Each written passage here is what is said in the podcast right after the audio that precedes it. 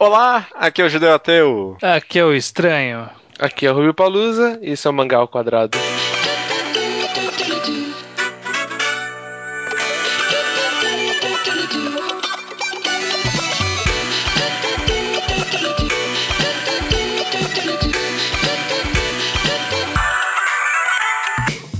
Olá, estranho. Olá, Rubio. Estamos Olá. aqui no mais um episódio do Mangá ao Quadrado com um convidado. Mas o Rubio nem é convidado, mas já é da casa, né? Opa! E o que a gente vai falar hoje é incesto, porque você foi chamado. Ah, tá. Deve ser algum tipo de pornografia, certo? É, pornografia infantil e incesto. Esse é o tema da semana, beleza? Ah, obviamente. Ok, não, não, estamos de brincadeira aqui. O tema da semana é world building, ou construção de mundo, né? Como a gente enxerga os mundos dentro das histórias, dos mangás, no caso, né? Como o mundo deve ser retra- retratado, se deve ser de alguma forma, como isso faz parte ou não da essência de um mangá, beleza? Beleza. Beleza. O que acontece é o seguinte, pra mim pelo menos acho que nenhuma história, não sei se vocês vão concordar com isso não, mas talvez até seria interessante co- começar por aí, nenhuma história, mesmo que ela tente retratar o mundo de fato, o nosso mundo terra aqui que a gente tá vivendo neste momento, ela nunca é, retrata de fato o mundo real, né? Qualquer história que você escreve é um mundo fictício, mesmo que você está querendo retratar o mundo real, né? Sim. É, é, é, parece meio óbvio isso que eu tô falando, mas porque quando você para pra pensar que no momento que você tá contando uma história que não aconteceu, né, você tá modificando o mundo que, que você tá retratando, mesmo que seja o nosso, né? E é aquilo também, né? Tipo, se é uma história, se você falar, ah, é uma cidade grande comum, a memória, já tem até, até ali em algum lugar isso, a memória é você falar, ah, eu conheço uma cidade grande comum, então você já coloca isso na história. Pronto, criou o mundo dali, Hum. é o espelho, né? O cara não precisa criar um mundo, ele falar, é o mundo real. Aí você usa o seu mundo real como, como base. Como base. base disso. É, num dos podcasts, acho que foi o de suspensão de descrença, a gente falou que, é, na teoria, a gente pega todo o nosso conhecimento de mundo, que a gente tem de como funciona as pessoas, como funciona a física, como funciona tudo, e a gente inclui na história. E a gente vai modificando conforme o autor vai nos dizendo quão diferente da realidade é aquele mundo em que ele está retratando. É, se ele não diz, a gente assume que é igual. Exatamente. Aí se ele, se ele fala, não, a gravidade aqui é mais pesada. Aí você fala, ah, bom, deixa eu ajustar. Exatamente. Mas eu acho que a questão é que, mesmo que o mundo seja um mundo real, né, de certa forma, seja uma. Eu falo assim, olha, não estou mudando nada. Mas eu acho que só o fato de ele estar apresentando um- uma série de eventos e de acontecimentos que não são parte da nossa realidade, ele está construindo um mundo, né? Está construindo seu próprio mundo fictício. Por exemplo, sei lá, Slandunk, ele está construindo o seu mundo de um torneio intercolegial de basquete, porque não faz parte da minha realidade. Ou até, eu pensei até mais a fundo, até, sei lá, eu não conheço nenhum mangá histórico agora que seja tão é, preciso, né? Tão exato, ou, sei lá, uma biografia que seja. Mesmo uma biografia, a visão do cara do mundo, né? Mesmo assim, né? É, a, a história dele modificando o mundo. E só de ter uma pessoa contando isso, já muda o mundo que todo mundo enxerga, né? Vai sendo os filtros, né? Tem a história real. Vai, o cara tá contando uma história de algum evento. Aí primeiro passa pelo filtro do autor, depois pelo filtro do personagem que vai estar contando a história. Aham. Isso muda, mesmo que contando os eventos reais. É, é, com certeza. Algum personagem ali com certeza sempre muda o mundo. Dito isso, então, de, de que qualquer mundo que você cria é de fato o um mundo fictício, né? Mesmo que você esteja tentando retratar o nosso mundo, talvez seja interessante já a gente tentar comentar sobre formas positivas de criar mundos fictícios, né? De retratar o mundo, porque principalmente acho que quando a gen- o, o autor tenta retratar o nosso mundo, né? O mundo real, é aí que na verdade talvez mora um- os grandes problemas, né? Sei, talvez. Eu acho que é o contrário, na verdade. Eu acho Quando- que fazer um mundo real é um, é um caminho relativamente fácil. Você não precisa de nada, né? É, Você só usa o, o que o conhecimento do, da pessoa acabou. E, e aí ele faz um trabalho de construção de personagem que vai moldar aquele evento que é diferente do nosso mundo, né? Acho Sei que ele, segundo o Wikipedia, tem lá o, os world building, tem top-down e down-up. Aí seria down-up, que é tipo, do pessoal expandindo pro mundo. Que aí tem, a gente tem o mundo real, aí tem o personagem, e esse personagem expande pro resto da coisa. O top-down seria a contrária, que é mundo mais Tolkien, é um mundo mais criado, todo criado. É, é. Não, faz sentido. Acho que eu disse isso porque na minha cabeça eu tinha o um raciocínio de que, tipo, quando você cria o mundo real, né, quando você tenta retratar o nosso mundo, é muito mais fácil 就 cair em pequenas mentiras, né? Da forma que você enxerga o mundo, não é o mundo de verdade, né?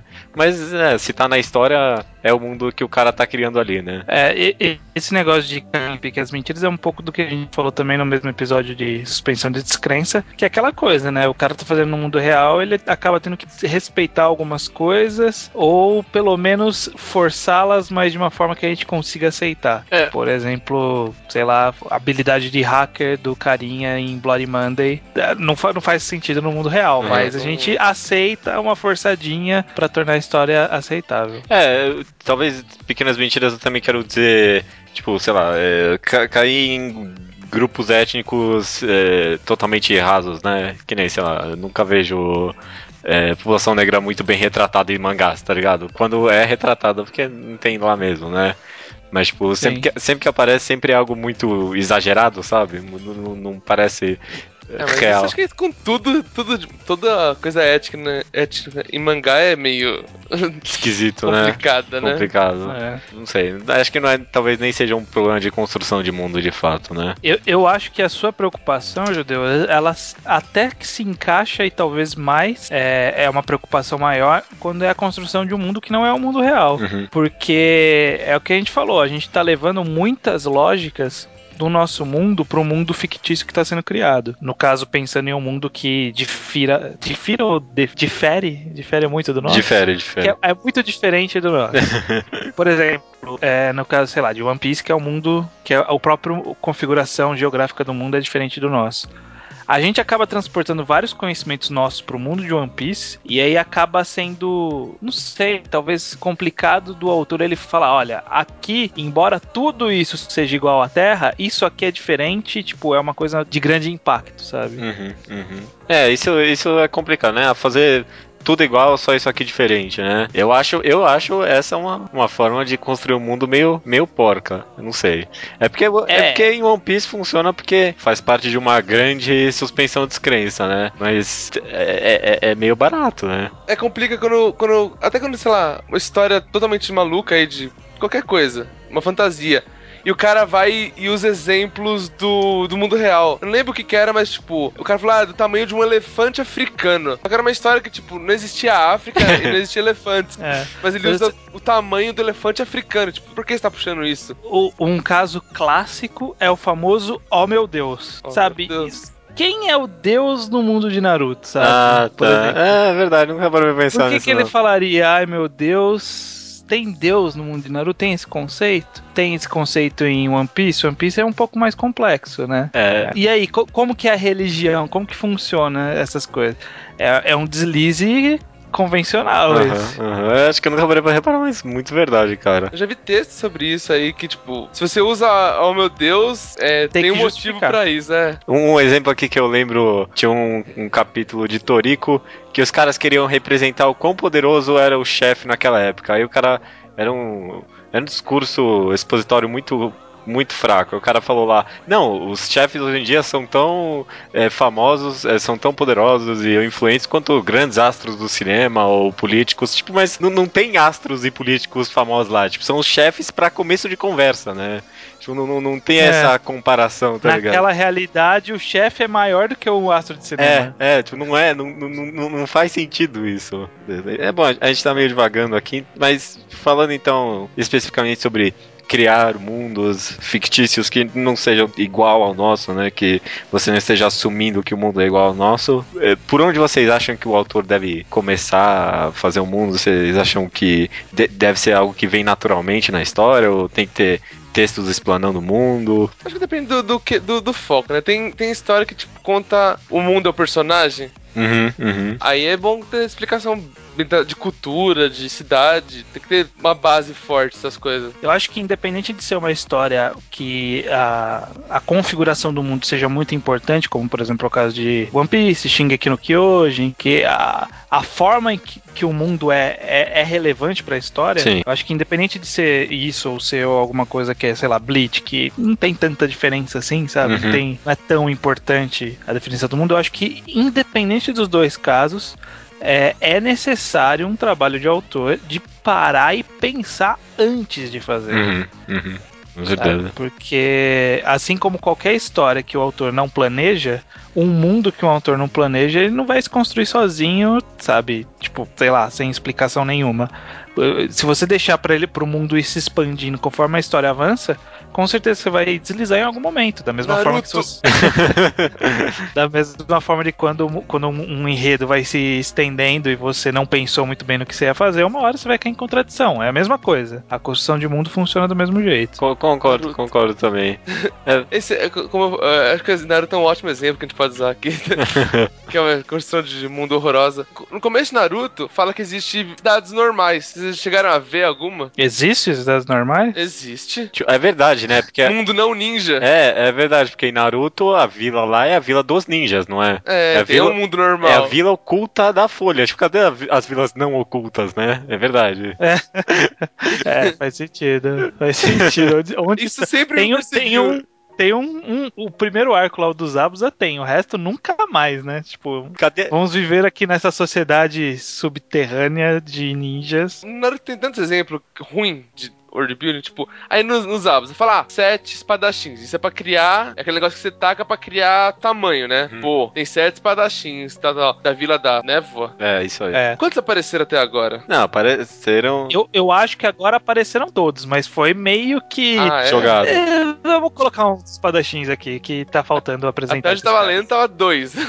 Não, não, é, vocês não lembram, eles apareceram todo mundo de uma vez ressuscitados. Tipo, não, é, É. mostrou os Zaba de uma vez, aí depois, ah, agora, agora são esses seis aqui. Deus do É, céu. tá todo mundo aqui, olha só. Olha que legal. aquele negócio, o, tem as, as sete vilas, né? Hum. Sei, cinco, cinco, nossa. Ele criou, ele foi expandindo, ah, tem essa vila agora, tem essa vila agora. Só que a gente não conhece nada daquelas vilas. A gente conhece superficial. Ah, da areia tem os filhos da puta ali, que não gosta do Gara. Até a da, a da Folha, que é a que a gente mais tem contato, a gente não sabe muito bem, tipo, como que é a cultura da vida da Folha. É, tipo, co- comparado, né, aquele mundo. É, isso, isso é uma questão que é mais complicada pra discutir, eu acho. Que é tipo, será que era relevante apresentar esse tipo de coisa? Um- um- uma coisa em Naruto que, por exemplo, eu acho que era relevante explicar era, por exemplo, ó, surgiu a Vila do Som. Tipo, ó, surgiu uma nova vila aí, a Vila do Som. Pô, mas como assim surgiu? Como que funciona esse processo, sabe? Você chega no país e fala, viu, eu vou fundar uma vila oculta aqui, tá? Ou- mas é oculta. Chega, o- chega o Orochimaru, hein? É oculta, tá? É. Chega, chega o Michael Jackson, chega e fala assim: olha, eu vou fazer uma, uma vila ninja aqui nesse país, tá? É oculta, mas todo mundo tá sabendo. Todos os ninjas estão sabendo. É, e e isso é um problema, sei lá, de discutir a geografia do lugar, né, e tudo mais, que é, é, é um, é um negócio que o mangá se perde, de fato, né, porque direto mostra os mapas lá dos lugares, parece que ele quer, de fato, tentar construir o mundo ali, né, mas quando entra nas minúcias, quando começa a especificar um pouco, o cara já se perde. É. É, é um- Eu, eu citei esse exemplo da Vila da, da- do Som porque ele tem uma relevância pro enredo, Uhum. a gente ter essa informação. Agora eu não sei se, por exemplo, falar ah, como que funciona a Vila da Folha. Será que a gente precisava saber tudo? não porque, Será que ia exemplo, ser relevante? O Naruto quer ser, quer ser o topo desse, dessa vila. Esse é o primário dele. Mas a gente nunca sabe, tipo, o que, que é aquilo. É só você ser forte que você vira? Nem o negócio de Hokage é muito explicado direito. É, isso eh, eu concordo. Não explica muito bem. É, tipo, fala que é apontado, que você precisa conhecer não sei quantos jutsus. Mas será que, tipo, é, é um cargo político? É um cargo meritocrático? Pra mim, House of, House of Cards e Naruto é muito parecido. Maluco, cara. Só que House of Cards. É, qual qual é a diferença? O personagem principal chega, eu quero ser o maior de- do topo ali. Só que um explica direito como faz isso. Não, mas é. Não, não. Nossa, não, porque o Que House volta. of Cards funciona. Não, não. O House of Cards funciona da forma em que funciona no nosso mundo. É, O problema é que a gente, brasileiro, não conhece a estrutura política dos Estados Unidos. Não, mas ele vai- tá trabalhando com a, com a hipótese que a gente tá levando o conhecimento que a gente tem, se a gente tivesse, né, da política americana, pra dentro da história. Não, mas pra Por isso que ele gente. não Pra, explica. pra gente não parece um mundo, um mundo criado? A gente sabe que é real, mas a gente não conhece aquilo. É, é, mas a culpa não, não, não é do, da história. A história foi feita para um público específico. Exato, mas a gente que tá chegando fazer. depois. É, de ganso.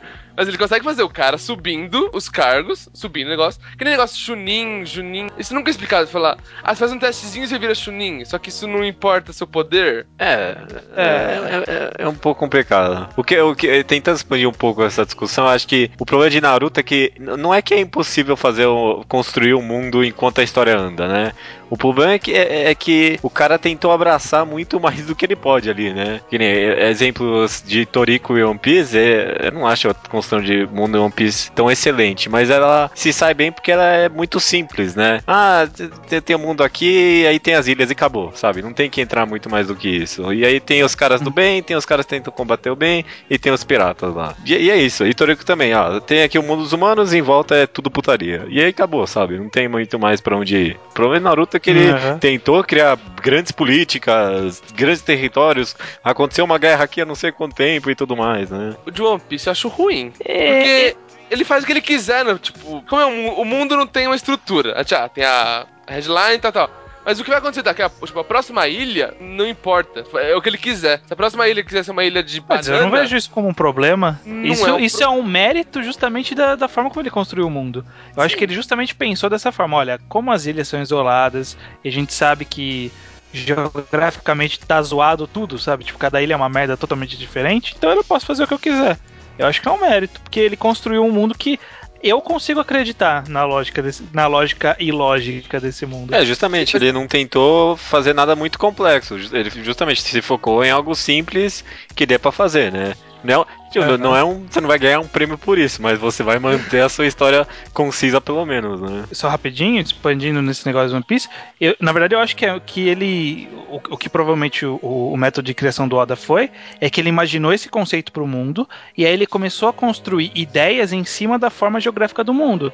Por exemplo, é, existe a possibilidade de ter uma ilha no céu e essa ilha ela é isolada e ela tem uma religião própria, ela tem costumes próprios, ela tem um tipo de vestimenta próprio. Cada ilha tem costumes bem específicos que é daquela ilha, que é exatamente como seria no, no mundo real, sabe? De ilhas isoladas. É, então, é. Eu, por isso que eu acho inteligente a forma como ele pensou. É, eu acho que, tipo, isoladamente, né? A, cada ilha, a construção de cada ilha, eu acho que é, costuma ser muito boa mesmo, né?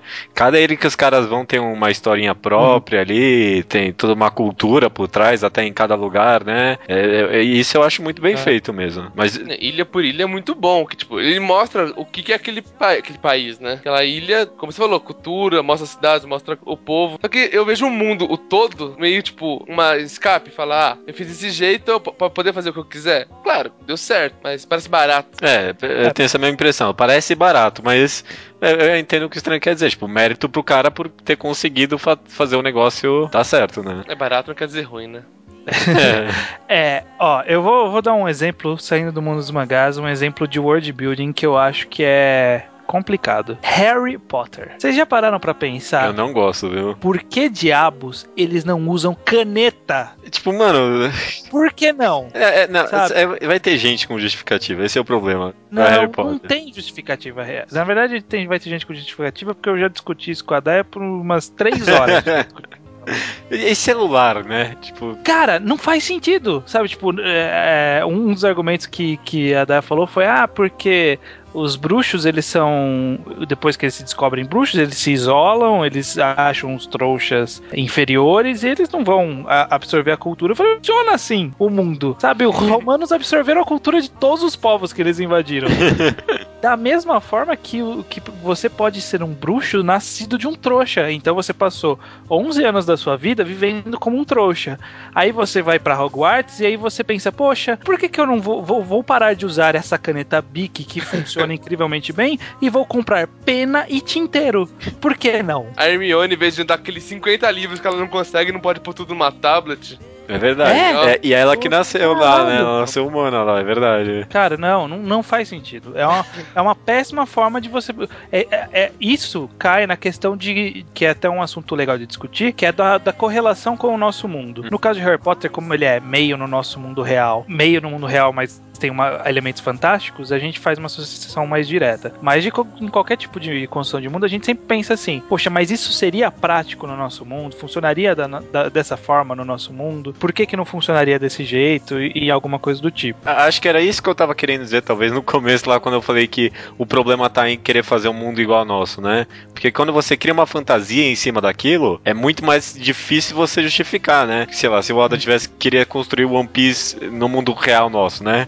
Tipo, não, não, não tinha nada que ele fazer que ia conseguir justificar aquilo, né? É, é isso é complicado ele fazer uma lógica pra ter uma, uma linha. Um piratas um na- que dá a volta no mundo. É, os piratas dominaram a Terra agora. Não, não tem justificativa pra isso. Uma coisa que podia ter Harry Potter, mas não tem, é que, por exemplo, tem Index, que é uma série de light novel, mangá, anime. Eles falam que, tipo, as coisas, a- as cópias da. de uma- tipo, a cruz. Mesmo sendo uma cópia da uma cruz, ela vai ter um poder caso que as pessoas acreditam na imagem da cruz. Aí, se Harry Potter pudesse isso, ah, o livro, ah, o mundo antigo é o mundo mágico. Então, o mundo antigo tem mais poder mágico. Mas nunca explica isso. Não, não. Na, na, na teoria, eles estão no nosso mundo real, eles têm contato com as nossas tecnologias, porque eles andam pelas ruas de Londres, cacete.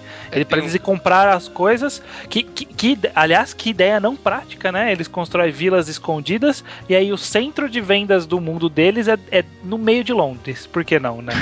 Sabe? Isso que eles estavam querendo se isolar, né? É, então, é aí que tá. Por isso, Ai, por, por essas pequenas brava. incongruências. Ah, mas é incongruência isso, sabe? Não, não é um pensamento lógico. Não, com, com os conhecimentos que a gente tem de sociologia, de civilização, de cultura, não faz sentido a estrutura do mundo de, Harry Potter, não. de Harry Potter. Alguma vez chega a explicar o passado do mundo? Não, não explica direito. Se, porque se for pensar Deve, que, ah, deve ter algum apêndice que explica alguma coisa. que era tudo mágico e se dividiu, se for pensar assim. E aí eles se isolaram por isso. Mas é, então, é mal explicado. Não, cara, não, cara. Ó, por exemplo, vou dar um exemplo de uma série de livros que eu gosto e que é- faz mais ou menos o que Harry Potter faz, só que faz bem. Chama Artemis Fowl. Alguém já leu? Não. Eu já vi. Garoto Prodígio do Crime. É uma história que. né, É um péssimo subtítulo, mas uh, a história é legal. é uma história em que ele, ele descobre que existe uma civilização de fadas morando debaixo da terra, porque há muitos séculos atrás os humanos expulsaram as fadas da terra e elas foram morar no subsolo. Só que elas frequentemente vêm pra terra. E o que acontece? As fadas têm armas, as fadas têm tecnologia, as fadas têm computador, sabe? Porque é assim que funciona. Elas têm magia, mas elas têm a tecnologia também. Por que não? Porque é prático. É, quando você constrói o mundo, você tem que. É porque a gente, a, é- é- a gente fala aqui vagamente sobre construir mundo, né? Mas muito raramente os autores constroem o mundo do zero, assim, né? É sempre baseado sobre, no mínimo, no mínimo, no mínimo, sobre seres humanos, né? Como a gente reage às coisas, so- como a gente vê as coisas, sobre sociedade em geral, né? Uhum. Então, Ah. de, de alguma forma, o comportamento das pessoas tem que condizer com o que está acontecendo ali, mesmo que o mundo não seja nosso de fato, né? É, eu não conheço muitas histórias que, que narrem algo que não tem humano, sabe? O ser humano convencional. É. Então, é, pelo menos esse pressuposto a gente sempre vai ter, sabe? Tipo, humanos são humanos e serão humanos, independente do mundo onde estão. Perfeito, Centauro. Vamos falar de um world building bom? Vamos falar de World Building bom, que é sempre. Nossa, eu sabia. Não, mas tinha que ter, cara, porque é muito bom mesmo. É uma das melhores construções de mundo que eu já li no mangá e qualquer outra história, eu acho, viu? Centaurus Worries, né? O... Eterno Nanami. É. Não. Porque, tipo, é, é, é como. Explica, explica pra quem não leu, que nem eu. assim. Não, eu li, eu li um volume, mas explica pra quem não leu e não conhece. É Centaurus Warriors, nossa, tá difícil esse inglês hoje. É sobre, tipo, o, o- como seria o nosso mundo, o, o mundo real, se o, macaco, né, o, ser original, ao invés de ter evoluído para um ser humano, teve- tivesse evoluído para vários tipos de raças diferentes. Então, centauros, tem uns, uma espécie de demônios ali que não tem poderes, né, só tem uns chifres, assim, uns anjos, que também não tem poder, é só uns Cabrito. aros, cabrito, Sereia. cobras, umas, umas coisas muito diferentes. E aí que ele cria toda uma sociedade em volta desse conceito, né? Ainda são pessoas, se comportam como pessoas, né?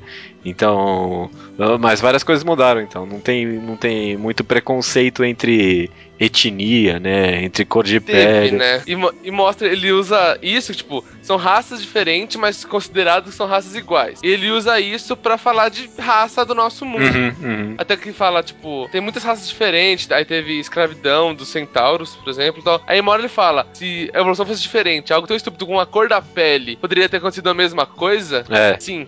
é, acontece com a gente aqui.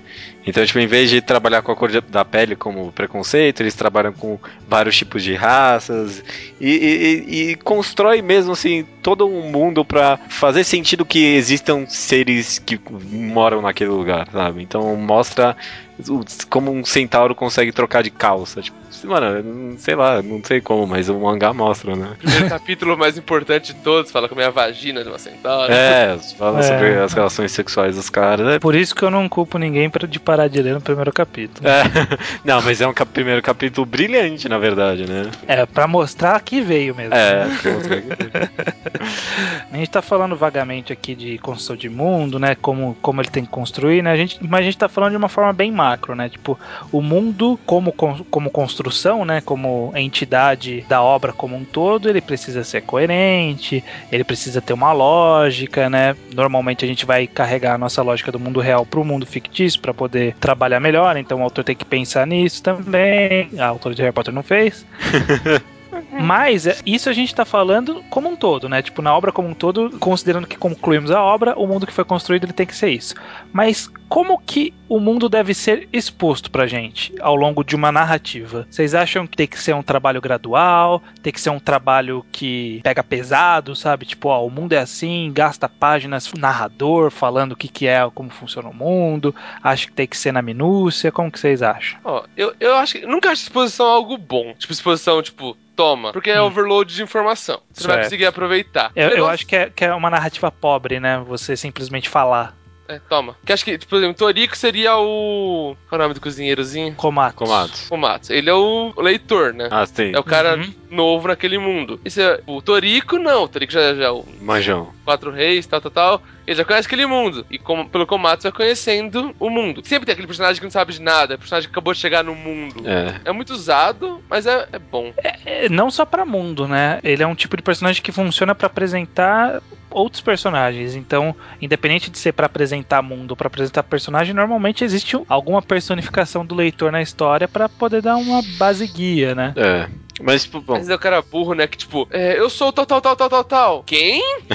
é. E nunca conhece da história do mundo. É, e pior que é. em Torix é, é meio mal feito também, né? Porque o Komatsu já tá naquele mundo, né? Ele não tinha. Ele tinha que saber a maioria das ele já coisas. Era, era, já conhe, deveria conhecer a maioria das pessoas. É. Não, mas ele conhece. É, o que acontece é que ele se espanta junto com a gente.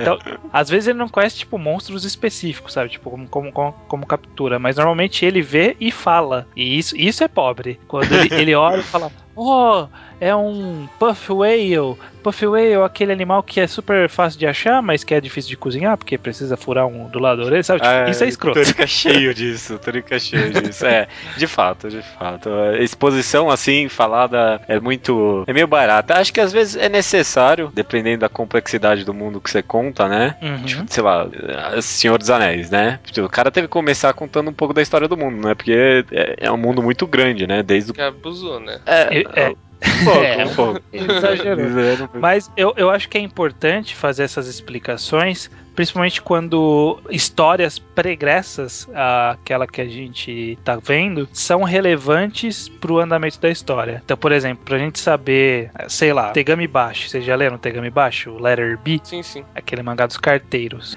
Ele tem relativas poucas explicações sobre por que o mundo é daquele jeito. Porque pra gente não é, não é tão importante saber como que é aquele mundo. Mas em Shigeki no Kyojin, é importante a gente saber por que que eles estão na muralha mais ou menos o que aconteceu. Na verdade, esse acaba sendo um mistério do mangá, como aconteceu. Mas tipo, a gente precisa saber que existiu essa migração, que existiu a formação das muralhas, que foi formado exército para isso e para aquilo. Tem uma noção isso... do tamanho das coisas que ele sempre ele mostrava bastante isso no começo, né? Tinha mapa das, da, da, muralha e tudo mais. Exatamente. Essa história pregressa ao que a gente está assistindo que a gente tá lendo, né? É, é importante pra gente entender o que tá acontecendo. É. Então, pra esses casos, eu aceito uma narrativa, mas não, eu acho que não, não se deve exagerar. É, e não substitui de forma alguma o mundo que é construído junto com a história, né? Na, tangencialmente a, a, a história, em cada pequeno detalhe tem um mundo ali, né? Exatamente, exatamente. O trabalho da construção do mundo ele é gradual. Não, não, o cara não vai conseguir fazer todo o setup do mundo e, tipo, vamos pegar um capítulo só para explicar o mundo. Você não vai explicar o mundo inteiro. É, e, e, e, nem tem como, porque cada ação que é realizada durante a história tem que estar tá contido o mundo ali, né? O mundo tem que estar tá justificado ali. Uhum, é. Exatamente.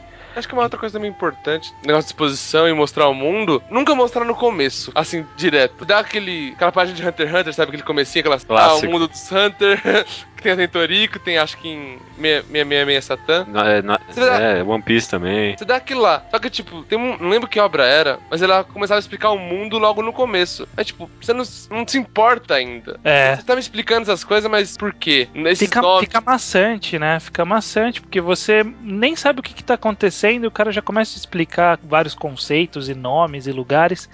E, cara, não, ninguém lembra. Por isso que eu acho que é, é complicado você ficar fazendo parte descritiva. Cara, vocês vocês lembram os nomes das, das muralhas de Shingeki no Kyojin? Nossa, nem fudendo. Ah, Não, tem uma Maria lá, não tem? Maria. Maria. Rosa. É, então. Rosa. Rosa? Será que Tem, tem Santa Rosa Madalena. Não, mentira. Então, mas isso, isso É. você aprendeu quando, Não. quando a primeira vez ele falou: olha, eles estão atrás das muralhas Rosa, Maria, não sei o quê. Ou ao longo da história pra eles falarem, puta, a muralha é, Maria foi É, derrubada. com A certeza. gente tem que reconquistar a muralha Maria. Não é aí que a gente aprende, né? Uhum, certeza, cara. É, É, podia. e Isso podia ser apresentado só a partir daquele momento, né? Ó, o nome da Maria que foi derrubada. O nome da Maria que foi derrubada.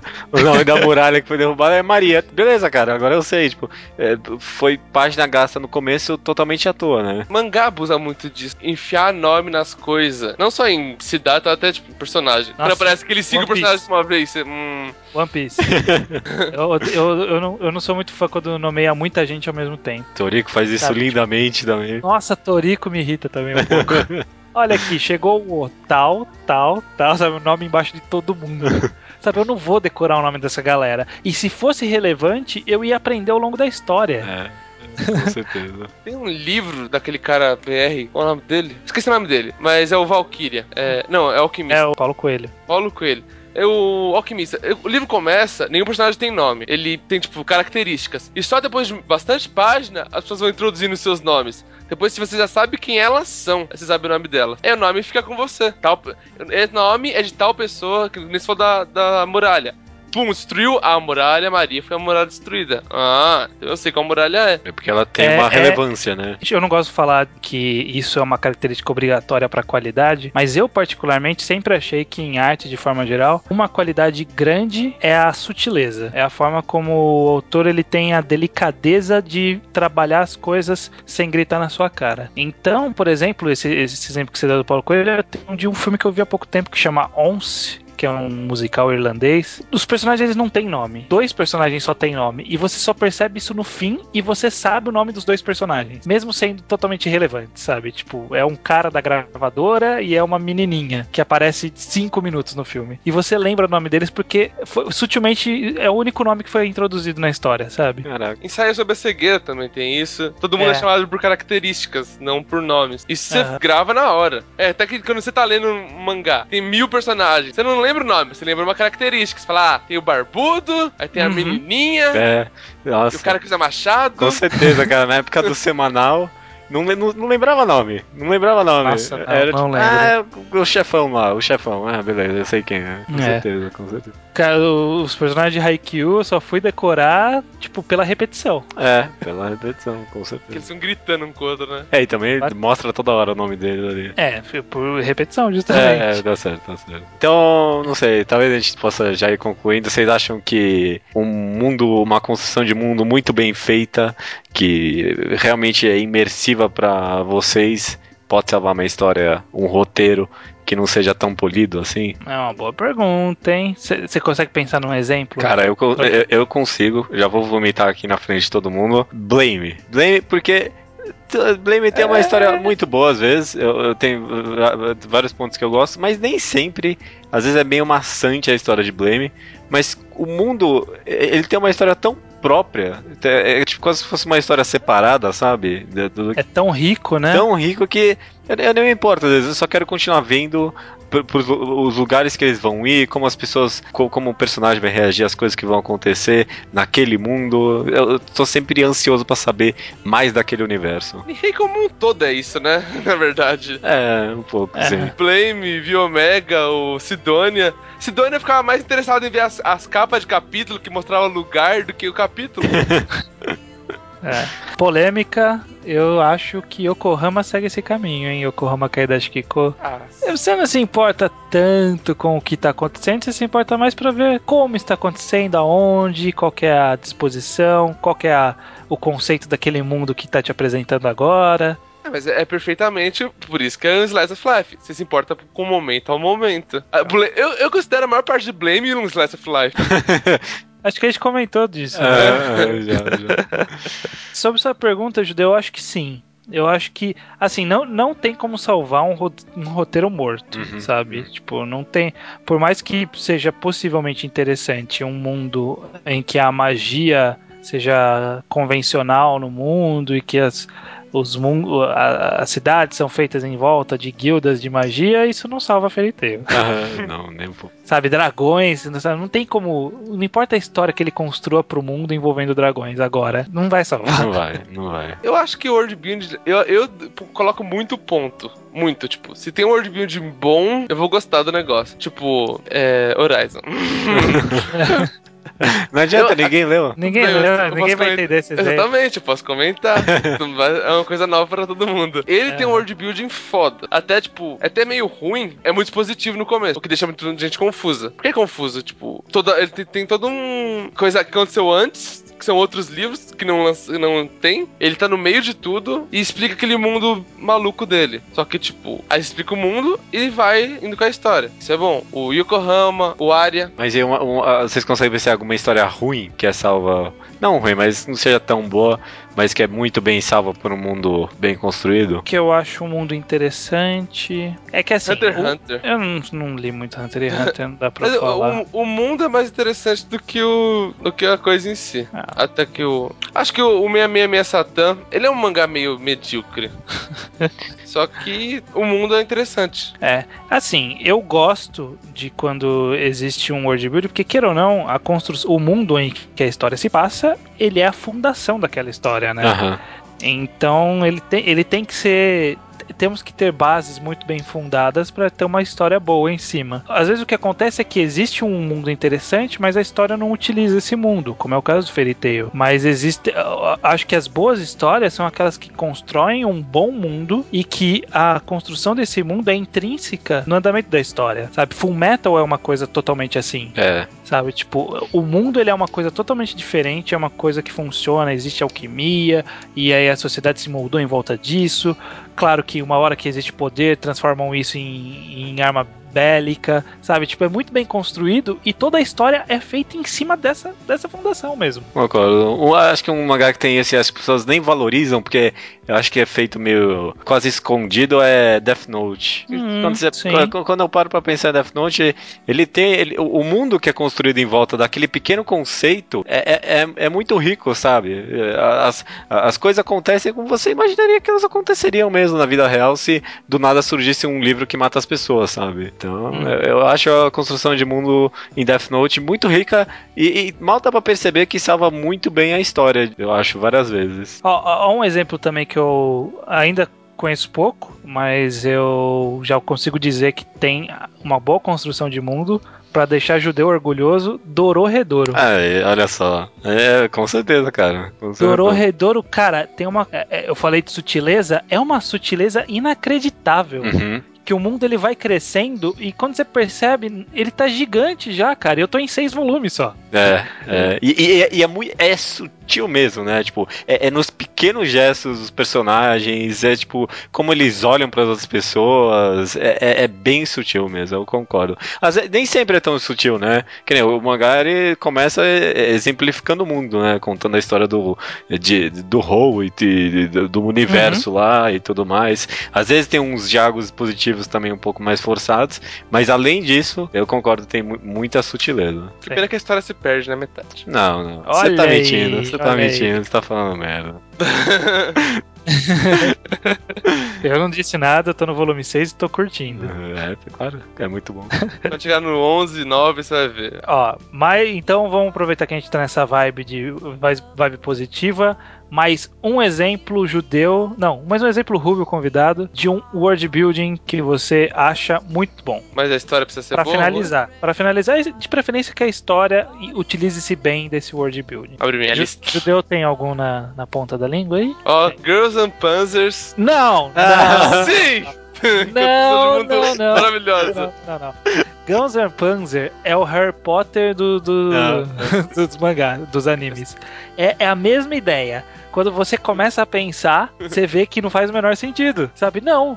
Acho super de boa deixar meninas dirigindo tanques de guerra com armas de, de verdade, como um esporte. Pra família assistir.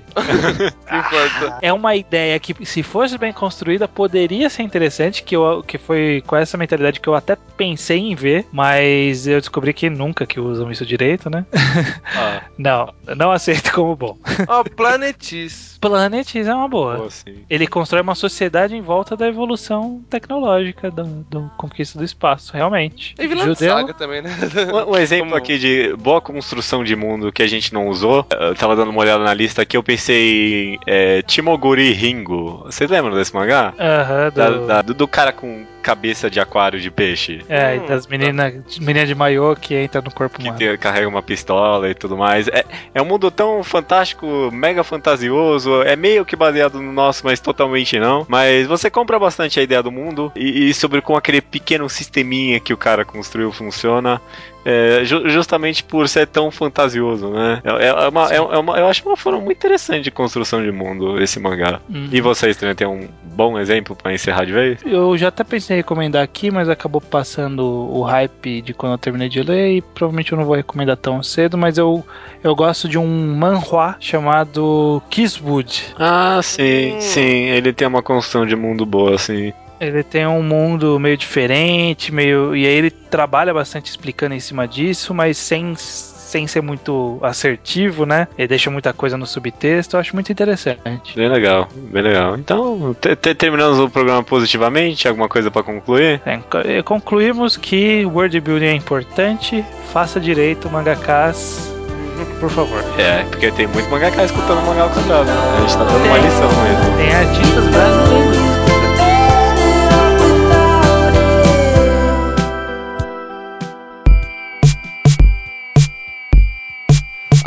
That the last page of your 800 page novel is missing. I hope that it rains if you leave the window down. Leitura de e-mails. Tá Não, mastigando? não, tô esperando meu nome. Leitura de e-mails, Judeu. Ah, que bom. Putz, fo- tá- tava com vazio aqui. Leitura de e-mails. Achou que era outra pessoa. Vai que eu tava falando com outra pessoa. Ah, é, não sei. É porque fa- faz parte, né? Tem, esse vazio interior. Leitura de e-mails, então estamos ótimos aqui. Vamos ler os e-mails que chegam no mangalquadrado.gmail.com, o e-mail para qual todos que escutam o podcast, sendo novos, antigos ou intermediários, podem enviar os seus e-mails com sugestões, reclamações, mangás que a gente recomendou e vocês leram e recomendações em áudio. Vocês gravam uma recomendação sozinho na frente do computador, pagando a maior vergonha pra toda a família que vai estar tá achando que você tá fazendo invocando demônios no computador, não sei, alguma coisa, e manda pra gente que a gente coloca aqui e aí você tem uma justificativa pra eles, né? Exatamente. O próximo programa, inclusive, vai ter um.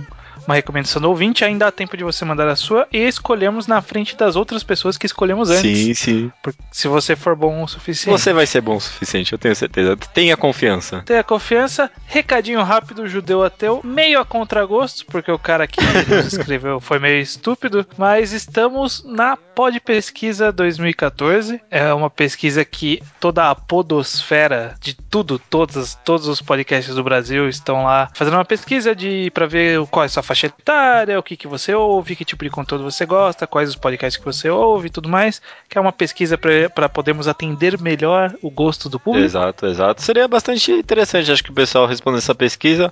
Não precisa nem falar, sei lá, ficar pesquisando os podcasts, outros que vocês escutam. Só responde pra gente mesmo, que a gente tem as informações de vocês, é bem legal. Isso aí, se, se for procurar lá no link do pod pesquisa vai estar mangá 2, porque o quadrado o cara falou que ia foder o banco Ah, de dados É, dele. certeza, certeza. Ninguém programa pro quadrado, não. Mas vão lá, respondam que vai ser bacana pra pelo menos quando eles tiverem, tirarem lá o resultado, não ter duas pessoas que ouviram o podcast, né? Tipo eu que respondi É. e mais alguma pessoa aí que falou que Ah, ouviu. tá.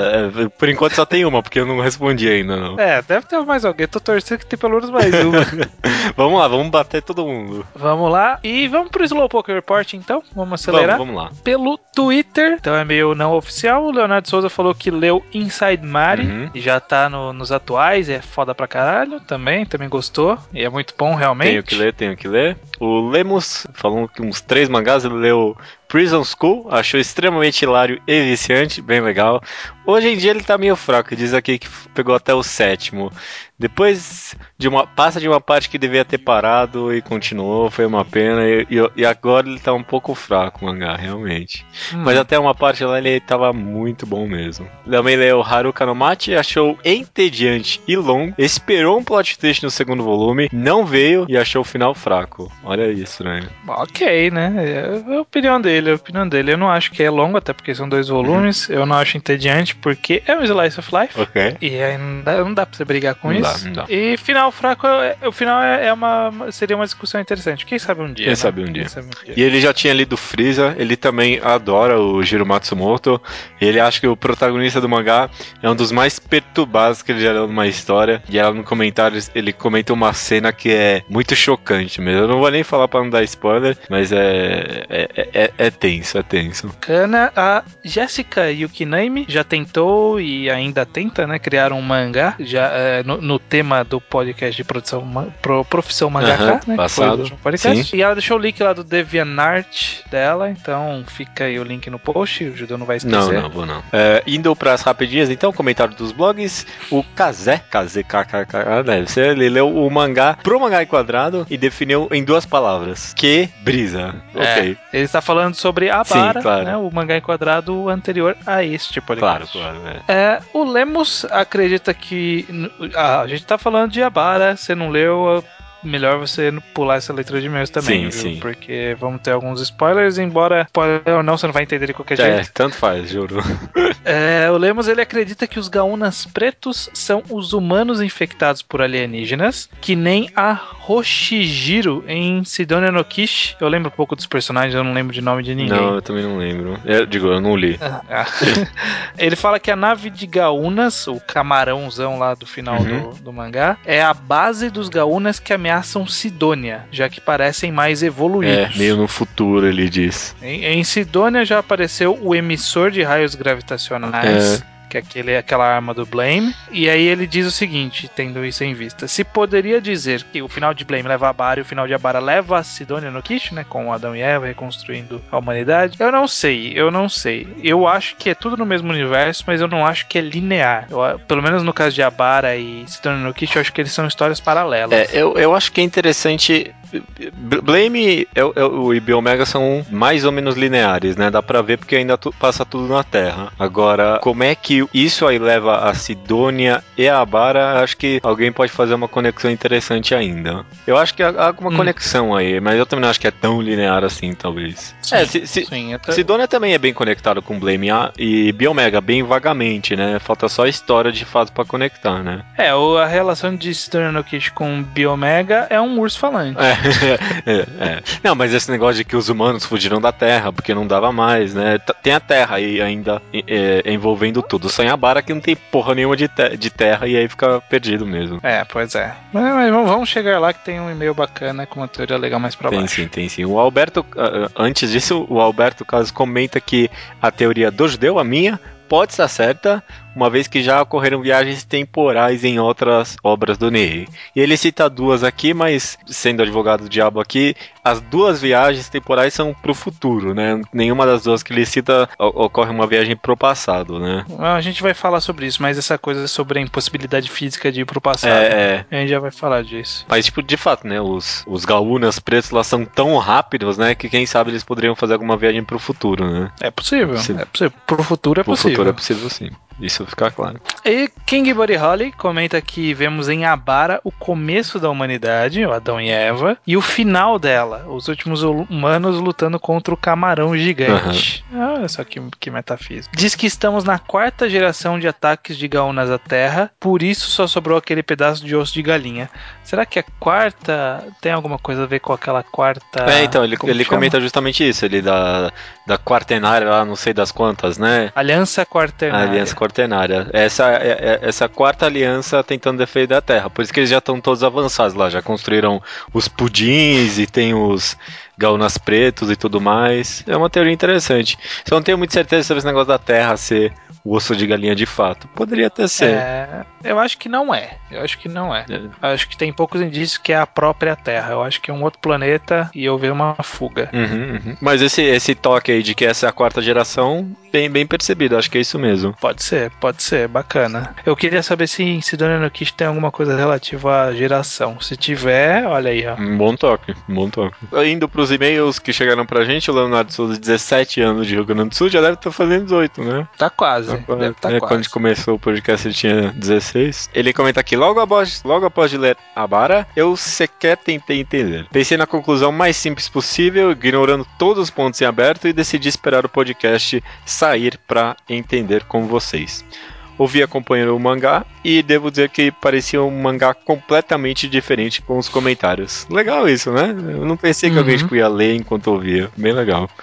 É, ele diz aqui, ó, falando da história e das interpretações, pensei em algumas coisas enquanto ouvia. A primeira é que Pensando na teoria da relatividade, é quase aceitável que os Gaunas viajem no tempo, já que foi estabelecido que eles conseguem atingir velocidades inimagináveis. Daí, ó, que comentando de fato. Uhum. Se eles de alguma forma usavam a velocidade da luz para viajar no tempo, é cabível que eles venham do futuro claro, forçando um pouco, já que a teoria diz que, os é, que o objeto se mover na velocidade da luz, ele vai poder viajar para o futuro, não para o passado. Eles poderiam ter criado algum tipo de dispositivo para viajar no tempo usando super velocidade. É, bem legal, bem legal. É, eu acho que faz sentido viagem no tempo no mundo, mas eu acho que não é o caso. Não é o caso do de Diabara. É, sabe, de ter um dispositivo, porque eu acho que eles são muito orgânicos para ter algum dispositivo. Uma coisa que ficou quase certa para mim é que o dois Gauna preto e outro, e outro carinha lá, Benji. é, quando eles ficaram envoltos naquele negócio branco, eu ficou meio certo para mim que eles viajaram pro futuro. Eu acho possível. Eu, eu, acho possível. Isso, isso me parece algo bem factível naquelas, né? No nível de Abara. Mas é pro passado só, só, só bem vagamente. Eu, eu, eu, eu é. quero acreditar. Eu quero acreditar. Ó, e por fim a teoria do Narak. Olha aí, e-mail do Narak. Uhum. E aí, estranho, judeu, tudo bem? Ainda tá calor aí? Graças a Deus, não. Não, não, mas eu vi no noticiário que só vai durar essa semana, depois volta o calor. Caralho, o calor. Tava muito ruim, não. Acabei de ouvir o podcast e vocês ajudaram a entender coisas que eu não tinha entendido antes. Não só isso, eu também pensei em uma teoria para o que são os gaunas brancos. Essa minha teoria vai pegar alguns fatores de Devilman do Gonagai então atenção aos spoilers. Mas já aviso que não tem nenhum spoiler. É. Nada demais. Grande, é meio conceitual só. É, enfim. Em primeiro lugar, eu acredito que os Gaunas infectem as pessoas de uma forma parecida com demônios no Devilman. Uhum elas vêm de outra dimensão, talvez, olha aí, tá vendo com a minha teoria, e se fundem com as pessoas que tenham um certo nível de sincronização, entre aspas, por falta de um termo melhor. As que não conseguem viram os monstros sem nenhuma inteligência, além do instinto primitivo de matar o maior número possível de humanos e destruir os mausoléus e destruir os mausoléus. E as que dão certo, né, que tem uma sincronização boa, como a humanoide que lutou com a Nayuta no primeiro volume, retém a inteligência e por isso mantém aquela forma humanoide. Já de onde elas vêm, acredito que elas sejam uma raça alienígena que a humanidade tem encontrado durante suas viagens espaciais em um futuro distante. E por algum motivo se ressentem dos humanos, provavelmente por culpa nossa, porque o humano fode isso tudo sempre. Uhum, uhum. O lugar onde os personagens estão, aquele osso de galinha lá, talvez seja como um dos vários fortes da humanidade para se esconder dos gaunas brancos e criar maneiras de se proteger deles. E quando um dos desses fortes é destruído, o comandante responsável por ele pega sobreviventes e manda eles darem uma de Adão e Eva em outro lugar pra criar um novo forte e assim fazer o ciclo da fuga eternamente. Legal, legal, legal. Bacana. Então seria quase que uma é, versão atualizada de Sidônia, na verdade, né? Tipo, os- fudeu tudo em Sidônia e agora eles estão indo de osso de galinha em osso de galinha tentando sobreviver só. É, é possível, mas é, é- é o que eu falei. O no- na história de Sidônia, o- a humanidade foi pra vários lados. É, é. Então talvez Sidônia esteja de boa voando em outro lugar e essa galera foi pra um outro lado do universo e tipo se fudeu, foi pro lado onde tava todos os gaúnas, sabe? Uhum, entendi. E aí eles estão na, na cagada pulando de planetinha em planetinha pra sobreviver. Bem legal. Mas isso de outra dimensão é bacana, né? E, o que eu falei, eu acho que outra dimensão é uma boa explicação, porque tem aquela parada do tijolão e tudo mais, os gaúnas vêm do nada. Eu também explicaria aquele negócio que a gente comentou da, da gêmea paralítica lá tá toda encapsulada, né? Então não tinha como ela ser infectada. Então, de fato, se tinha um negócio lá de outra dimensão, eu explicaria isso, né? E aí, talvez, olha aí, ele falou esse negócio de nível de sincronização e por isso permanece humanoide. A gente sabe que as gêmeas devem ter um bom nível de sincronização porque ela a outra conseguiu virar um gaúna preto, que eu acho que não deve ser todo mundo que vira. Uhum, uhum. É. Então a- ela já tem uma sincronização e a outra também. Então ah, faz sentido. Faz Faz, sentido. sentido. esse negócio de sincronização. Gostei, gostei do termo. Bem legal, né? O pessoal co- conseguiu entender mais. eu achei que. Eu achei que ninguém ia entender nada, assim. Eu achei que a galera tinha desistido total. Hum, Foi legal, eu achei um, um programa bem produtivo. Foi bacana, foi, foi um dos mais sem pé nem cabeça possível. Hum, Um dos melhores mangás enquadrados que a gente fez no final dos contos. Foi, foi divertido, foi muito divertido. E pra finalizar, esse é o programa de número 80 e o quê? 83. 83? Uma coisa, eu tava vendo um negócio aqui que eu não sabia, cara. No judaísmo, quando você completa 83 anos, você faz um segundo bar mitzvah. Olha aí, era isso, era isso. Porque eu tinha comentado com alguém, foi com você? Não sei. Eu comentei que sabia que tinha um segundo bar mitzvah, eu só não sabia da idade. E é 83, olha aí. Eu não tinha a mínima ideia disso, eu não sabia. Você tá. Já tá planejando seu segundo bar mitzvah? Ah, não fiz nem o primeiro. Não? é, na época eu já não, não ligava pra isso, não. Você já não era judeu? Já não era judeu, não. Já era, já, já era judeu ateu na época.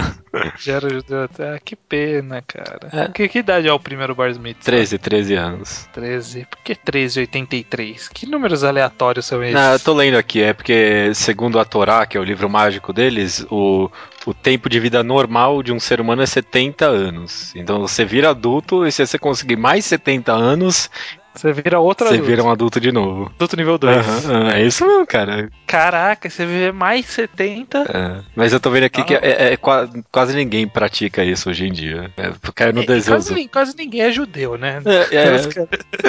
Mas sei lá, os poucos judeus que tem, parece que muitos chegaram aos 83 anos, né? Porque você vê aqueles rabinos com aquelas barbas gigantes. Entendeu? Da Higienópolis deve estar cheio dos Nossa, bom retiro. segundo bar mitzvah. Aham, aham. Beleza. O se- O segundo bar mitzvah. Segundo programa, segundo parênteses. Olha só que incrível.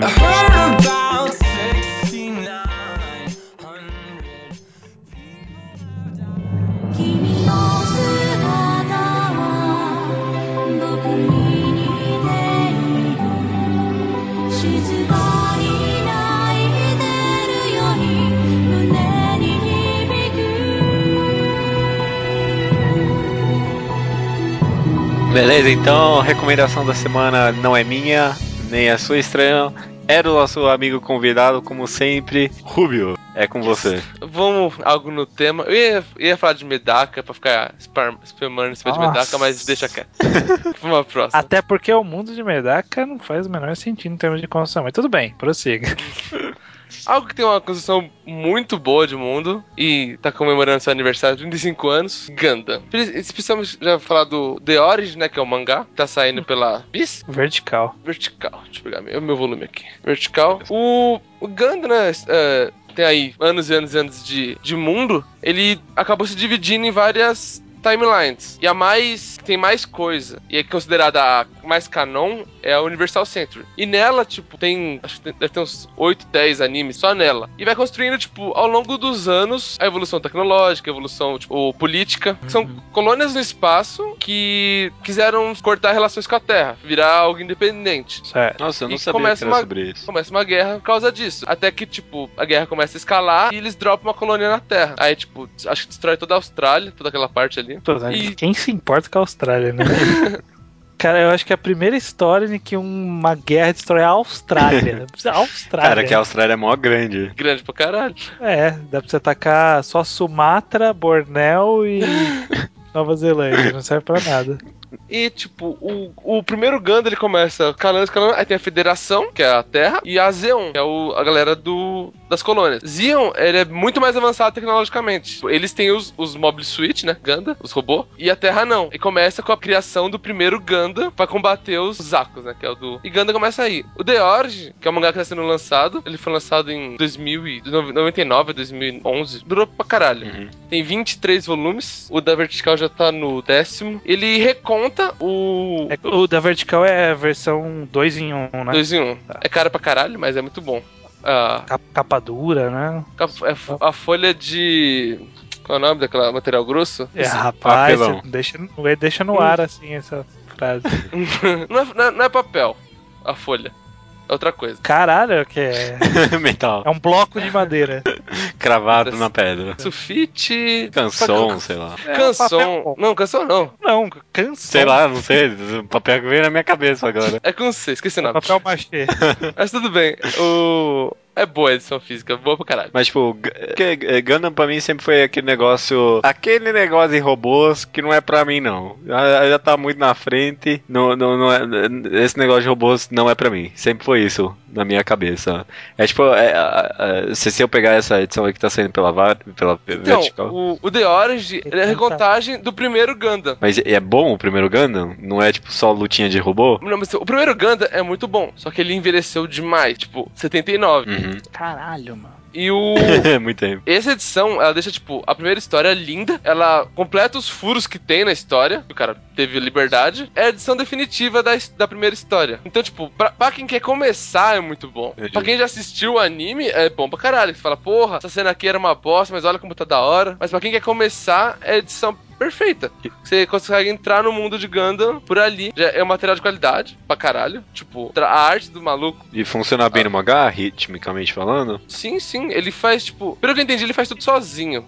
É, Ele não é uma adaptação di- direta do anime pra mangá, não, né? Porque isso nunca funciona, né? É, é a mesma história. Não, não, mas tipo, sabe, a adaptação que ele pega o mesmo traço, Pega o storyboard do anime exatamente o mesmo roteiro. Não, sabe? não, não, é tudo diferente. É, o mesmo, é a mesma história. Como ela é contada é diferente. Interessante. Ah, tá. É, a premissa me interessou. Eu nunca, eu nem sabia que Gundam tinha todo esse negócio político. Eu não sabia que era robôs contra robôs. Eu achava que era, tipo, como toda história de robôs, robôs contra alguma coisa do mal. Não, não, é tipo. Mas não é do negócio- mal, é outro time isso. É, é, é outra. É, é Grey Area, né? São gente lutando pelo que quer. É que a gente pega da visão de um cara da federação. Mas até, tipo, o. Tem um, o personagem contrário, né? O antagonista dele é da outra. Mas caracterizado bem. Ele mostra o porquê ele tá fazendo aquilo. Não são personagens rasos em nenhum dos lados. Não. Tem muita personagem feminina boa. Isso é algo que sempre se citar, né? Não é algo que tem em todo lugar. Legal, cara. Eu nunca, eu nu- nunca tive muito interesse por Gundam, não. É, é algo que, tipo. É, é difícil entrar, tem muita coisa, é, mas tipo, se você consegue, tem muito o que tirar. Se você for direto pra esse origem, você vai ter um bom começo, então, é isso. Porra, é um dos melhores começos que é possível. Eu, eu falo, mas tipo, quando acabar isso aqui, ele tem que entrar no meu top 10 fácil. Caraca. É muito bom, não é, não é pouco bom, não. Ó, eu tô vendo que você, ao mesmo tempo que está dando uma boa recomendação pra entrar no mundo de Ganda, você também tá dando uma maldição. É a pior Por- maldição possível. Porque um. Não, não, não só isso. Porque ou você tá dando uma maldição financeira, que as pessoas vão ter que gastar o dinheiro da vertical. Ou a maldição de amargar a ausência de um final, né? Porque os scans pararam no quinto volume. Ah, mas a vertical tá indo bem, porque, por exatamente porque é muito caro. Ela consegue, tipo, é 35 dólares o, o volume.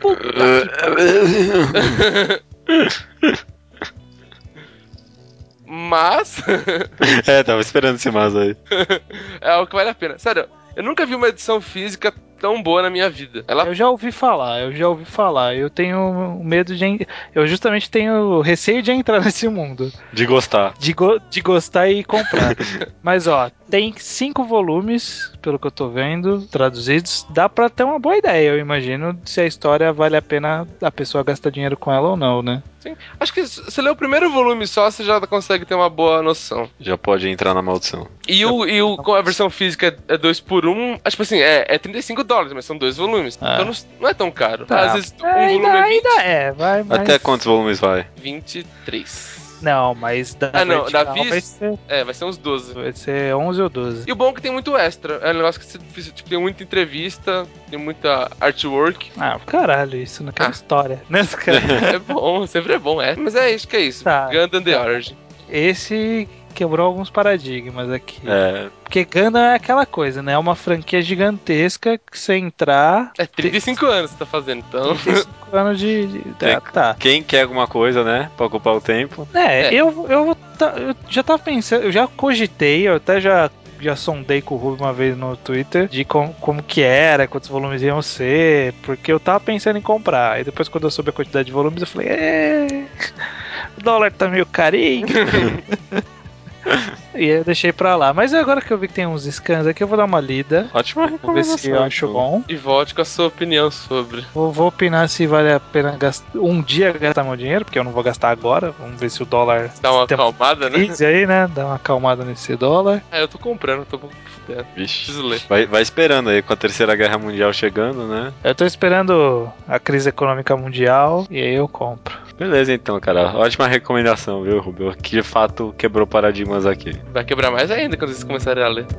Olha aí, hein? Ó o hype. Tô de hype. hype. Beleza, então, cara.